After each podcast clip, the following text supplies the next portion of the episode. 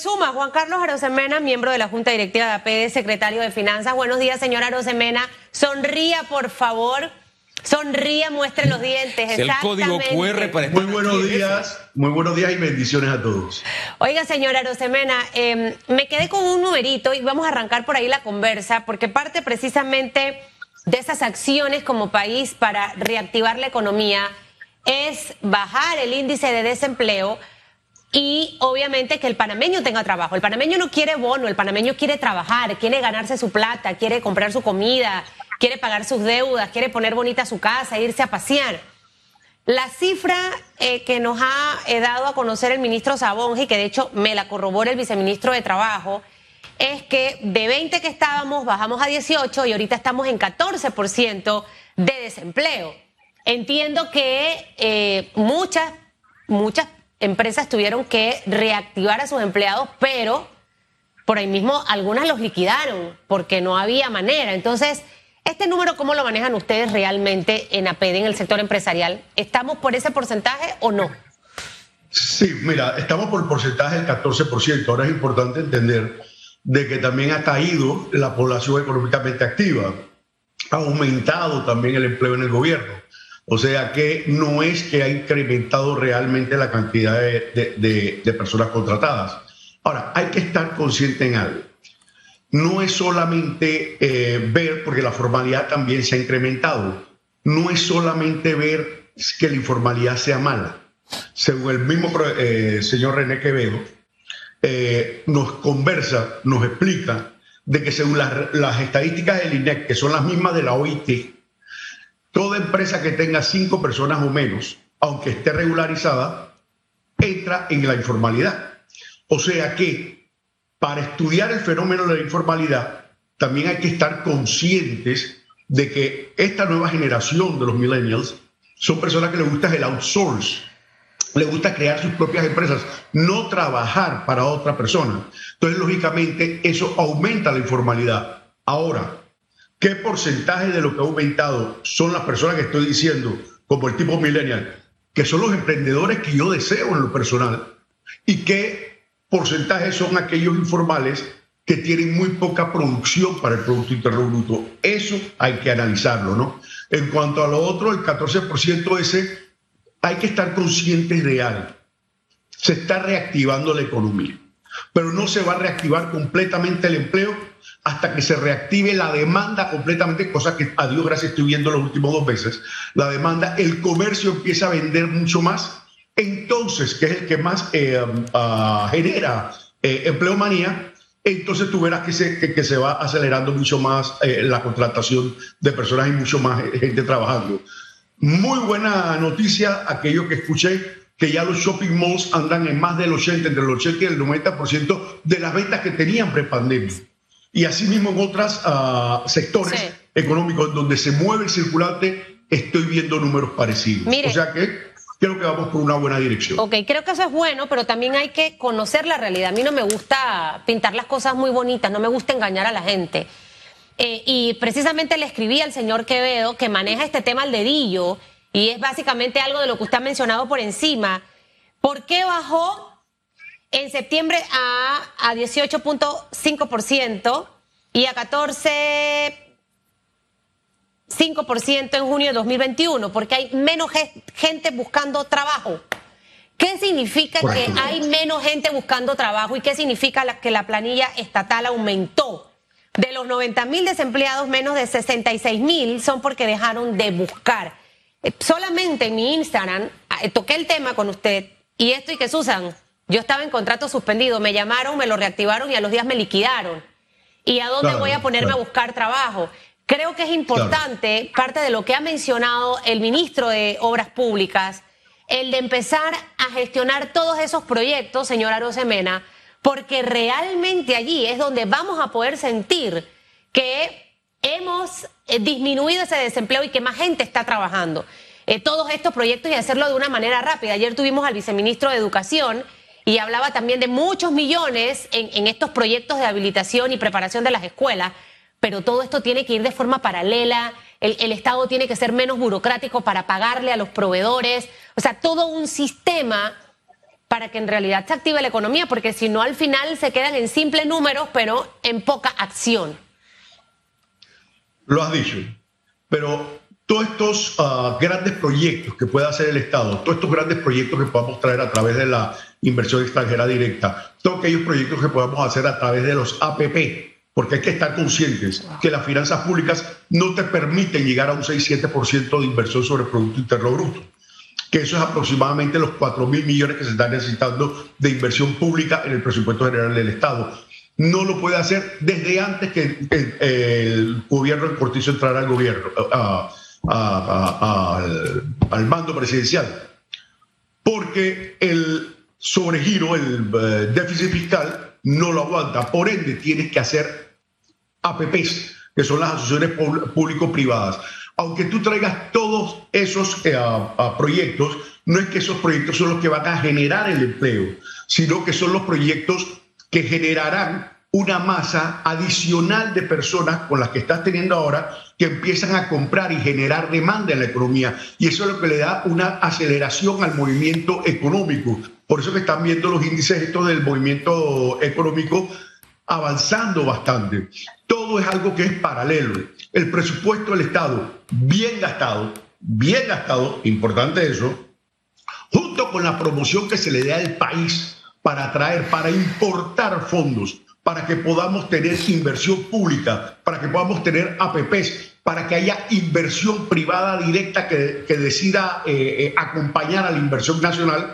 Eso es lo que nos va a hacer todo paralelo, eso es lo que nos va a ayudar. Y ahí entro en el otro punto que iba a tocar.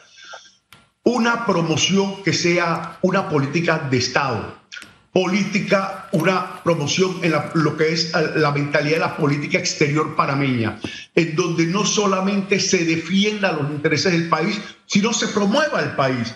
Pero eso no puede ser algo que nada más reaccionemos cuando salimos en alguna lista o cuando apareció alguien que quiere, que quiere hacer algo aquí en Panamá. No, es una promoción y defensa permanente, como lo tuvimos en los años 70 el canal no fue algo que fue de a gratis, fue una lucha que fue de 6, 7 años, me refiero no la lucha internacional, sino los 6, 7 años de lucha diplomática que hubo buscando aliados, buscando no solamente aliados, sino buscando bloques aliados y a la vez tú llevando a la empresa privada, a los conocedores, en ver cómo se generan eh, en los negocios, pero a la vez al ejecutivo que es el que va a poner las normas, el que va a poner las reglas para que todas estas empresas eh, puedan funcionar bien. Y a la vez el regulador, que es el que va a convencer a los otros reguladores de los otros países que están haciendo las cosas correctamente. Y aunque no les guste lo que les voy a decir,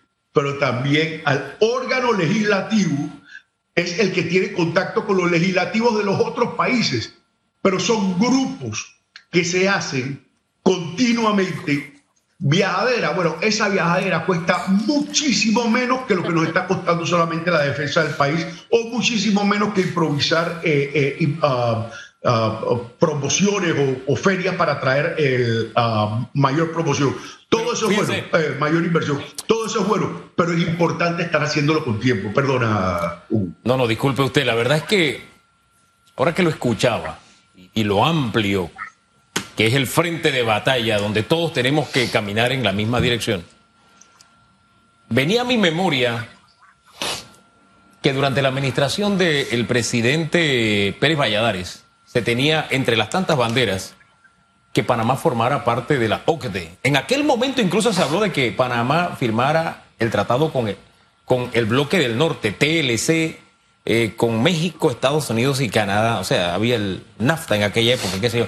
O sea, había metas país. Eso se perdió durante Martín Torrijos, volvió a retomarse. Queremos formar parte de la OCDE, que de alguna forma dicta ciertas normas y en cuya lista estamos, ¿verdad?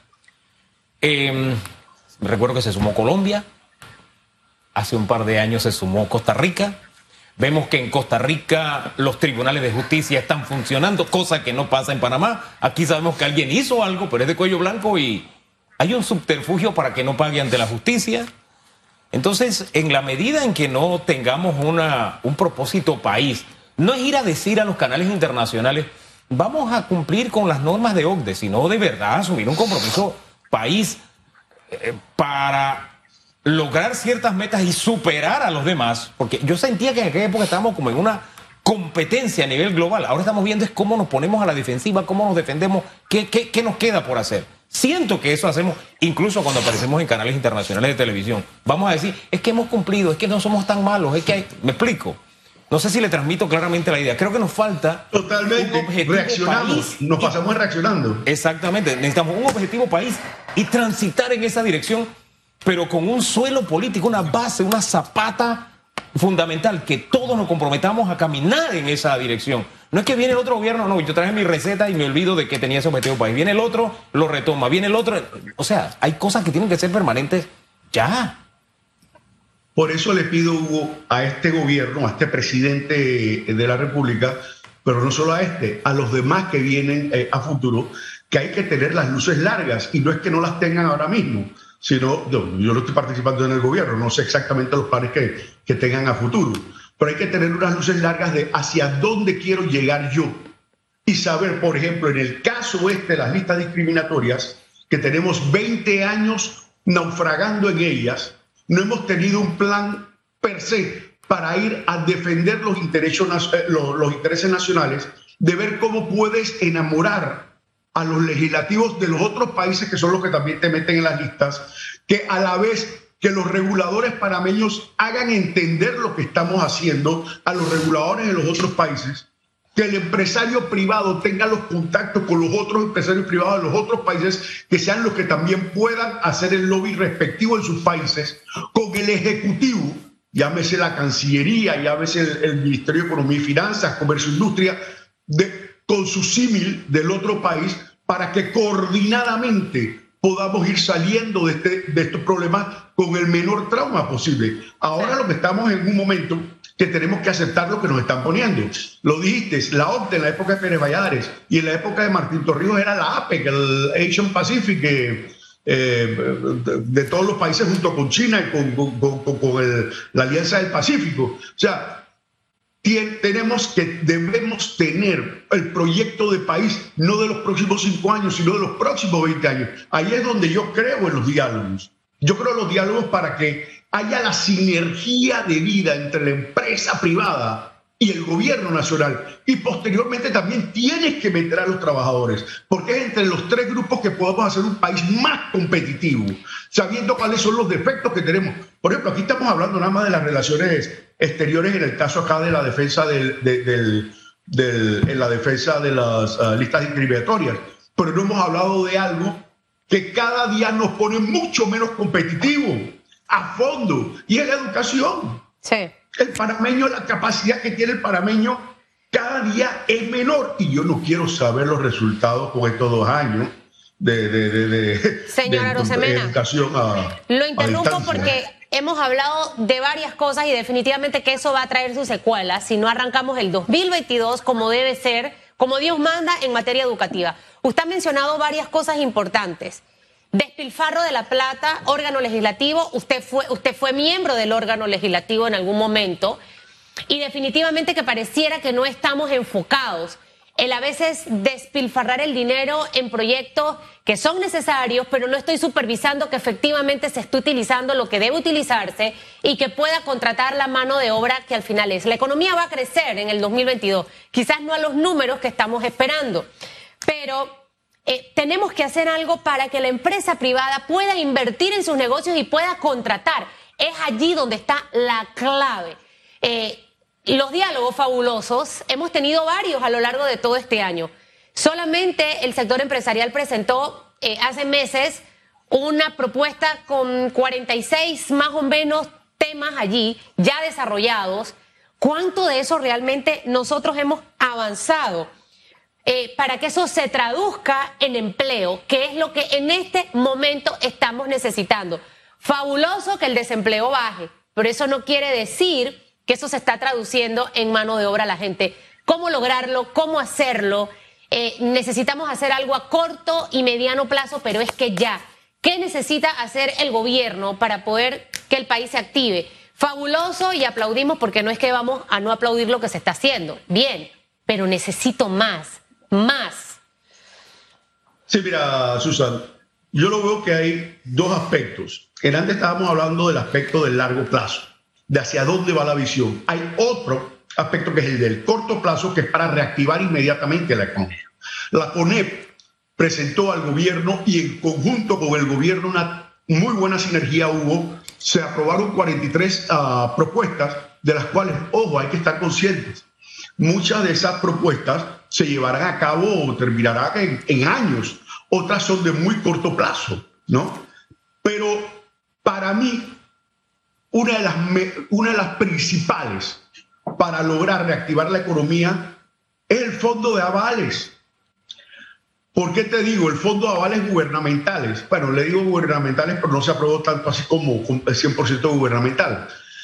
Si tú logras conseguir que una institución financiera internacional te dé avales de 500 millones de dólares para que le permita al gobierno darle avales de 500 millones de dólares a la banca, para que le preste mucho más rápido a las empresas con problemas, la banca se va a atrever mucho más a prestarle a empresas que en momentos como este realmente no le prestaría. Tú no puedes pedirle a la banca privada que sea una banca de desarrollo. La banca privada está hecha para ganar dinero.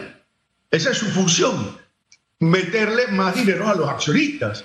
Evidentemente entran otros aspectos a lo que yo estoy hablando de la responsabilidad social eh, eh, empresarial o de ver cómo en un momento como este hay que ser más solidario, todo eso, pero no le pidas que le, que le siga prestando a empresas que tienen fuertes problemas para sobrevivir. Entonces, ¿qué es lo que tú requieres en esos momentos? De que el Estado brinde el apoyo con avales, de que, hey, si esta empresa, y aquí estamos hablando de pequeñas y medianas empresas y microempresas, básicamente, no estoy hablando de, gran, de la gran empresa, si esta empresa no puede pagarte, yo cubro parte de su deuda. Y de eso han llegado acuerdos con el, con el sector turismo, en donde el mismo BitInvest dio una línea de crédito de, de, de, avales pues de, 300, de 300 millones de dólares, o perdón, para 300 millones de dólares en préstamos. ¿De qué se trata? De que el préstamo ese de 100 mil dólares que se dio, si no se paga, el primer 15%, o sea, 15 mil dólares los cubre el Estado.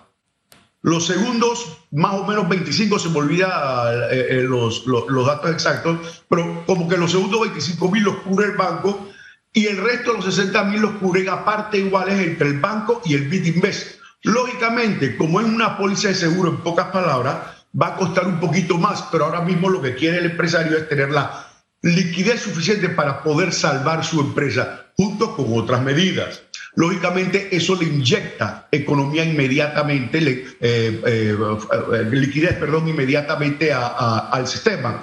Ojo, en un sistema bancario que tienes una ultra super liquidez es tratar de ponerla un poco en la calle. Sin embargo, no le pidas a la banca de que ponga esa liquidez en la calle con el riesgo de que la va a perder toda. Claro que la banca es, un, uh, un, negocio de riesgo y, rentabilidad, que puede depender de eso. Pero hay empresas que tú sabes que tienen fuertes problemas. Y te termino diciendo eso en lo que es el fondo de avales. Este fondo de avales no es algo que estamos inventando aquí en Panamá. Este es un fondo avales que lo han tenido grandes países desarrollados. Y con eso no es para los problemas eh, financieros actuales, sino es para promover a los innovadores. ¿Por qué? Porque un innovador se mete en un crédito riesgoso, en un negocio riesgoso, en el que muchas veces, aquí en Panamá por lo menos, no se atreven a hacerlo porque ve acá, voy a hacer esto que parece una súper idea, pero si pierdo, pierdo el negocio, pierdo mi casa y tal vez hasta mi mujer y mis hijos. Entonces, ¿qué es lo que hacen estos países desarrollados? Le dan avales para que se atrevan. Y te voy a decir una cosa, 70-80% son préstamos que, eh, eh, eh, malos, pero con el 20-30% de los préstamos que, que subsisten, de los, bueno, sí, de los préstamos y las actividades que subsisten, se crean nuevas oportunidades de crecimiento a la economía que duplican, triplican y cuadruplican los fondos que se perdieron. Y aquí te termino diciendo esto. En los fondos estatales, si tú agarraras, agarremos un ejemplo cualquiera, mil millones de dólares en fondos estatales y que el gobierno se compromete en 15%, 150 millones. No creas que son 150 millones que se van a perder. No. Ponte que como exagerado el 70%, el 30%, perdón, de los, de, los, de los préstamos sean malos. O sea que sería 30%, serían 300 millones de dólares lo que habría que eh, eh, salir a pagar.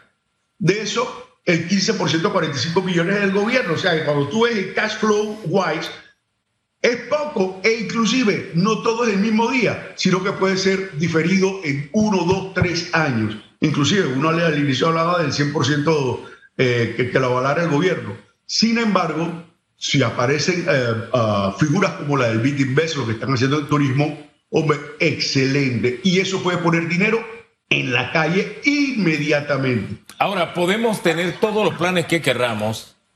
Si no mantenemos a raya la pandemia, de nada van a servir. Y lamentablemente eh, vemos que los números están uh, aumentando, vemos lo que está pasando en Europa. Tenemos todavía tiempo de corregir.